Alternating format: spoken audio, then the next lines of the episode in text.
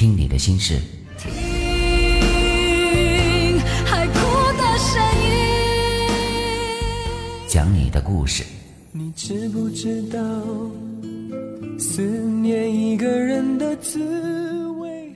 在城市喧嚣里，寻找那一片晴朗的天空；在车水马龙中，寻找独自散步的自己。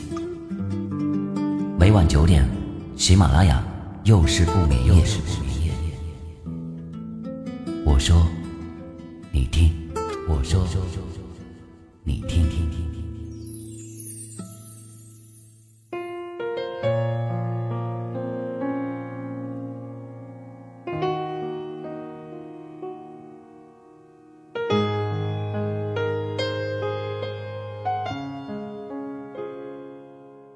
各位好，我是雨凡，我在冰城向你问好。每晚九点，又是不眠夜。我说，你听。不知道网络另一端的你，是否有读书的习惯？我喜欢读书，喜欢交朋友，更喜欢三五好友聚在一起喝酒聊天。其实每个人都是一本书。但是，你要写好自己，让别人来读。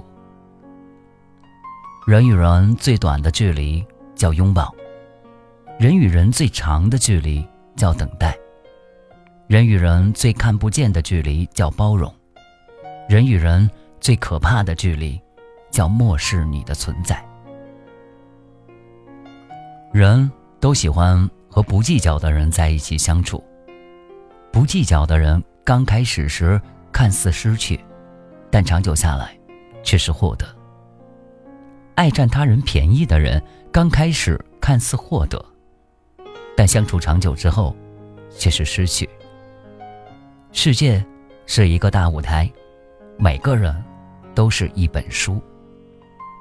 读人比读其他文字写成的书更难。有的人在阳光明媚的日子里，愿意把伞借给你。而下雨的时候，他却打着伞，悄悄地先走了。你读他时，千万别埋怨他，因为他自己不愿意被雨淋着。且是人家的雨伞，也不愿意分担别人的困难，你能说什么呢？还是自己常备一把伞吧。有的人在你有权有势的时候围着你团团转，而你离职了。或无权无势了，他却躲得远远的。你读他时，千万要理解他，因为他过去是为了某种需要而赞美你。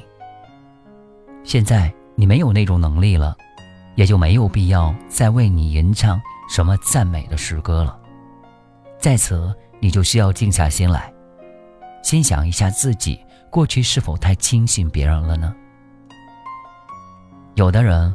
在你面对倾诉深情的时候，语言的表述像一条流淌的清亮甜美的大河，而在河床底下，却潜藏着一股污浊的暗流。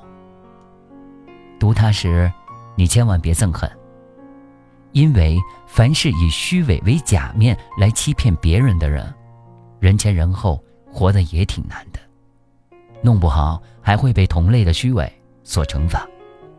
你应该体谅他这种人生方式，等待他人性回归和自省吧。有的人在你心情播种的时候，他袖手旁观，不肯洒下一滴汗水；当你收获的时候，他却毫无愧色的以各种理由来分享你的果实。你读他时，千万别反感，因为有人肯与你分享丰收的甜蜜。不管他怀着一种什么样的心理，都应该持有欢迎的态度。你做出一点牺牲，却成全了一个人的业绩欲，慢慢的，会让他学会一些自尊和自爱。有的人注重外表的修饰，且穿着显示出一种奢华，而内心深处却充满着空虚，充满了无知和愚昧。那种文化的形态。常常不自觉地流露在他的语言行动中。你读他时，千万别鄙视他，因为他不懂得服装是裁缝师制作的，仅仅是货币的标志，而人的知识、品德和气质，却是一个人真正的人生价值。对于庸俗的人，你应该及时对照一下自己的行为。读别人，其实也是在读自己。读真，读善，读美的同时，也读道貌岸然背后的伪善，也读美丽背后的丑恶，也读微笑背后的狡诈。读人最重要的是读懂他是一个怎样的人。读人是为了自己要做一个真正的人。因此，读人的时候，你要学会宽容，学会大度。由此，你才能读到一些有益于自己的东西，才能读出高尚，读出欢乐，读出幸福。人与人相处，更多的是需要彼此之间的一份理解和一种信任。凡事多向积极的一面靠拢，你会感觉生活并不像我们所想象的那么糟糕。人生一辈子，写自己。让别人读，你不让都不行。读别人，对照自己，用放大镜看别人的真善美，吸取营养，完善自我；用老花镜看别人的假恶丑，模糊掉，虚化掉。写自己要认认真真，因为在人生的写作里是没有修改和删除的。读别人，不妨由表及里，趣味存真。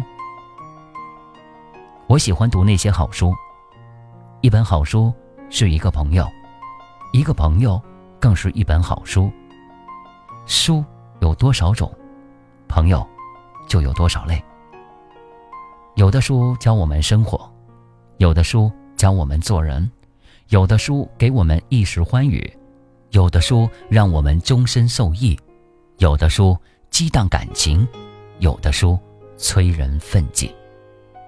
不管哪本书，读到最后总有这样或那样的一句浓缩的话。这些话足以在我们意志最薄弱的时候撑起人生。每晚九点，又是不眠夜，又到了我们说晚安的时候。我们明天再见。Thank you.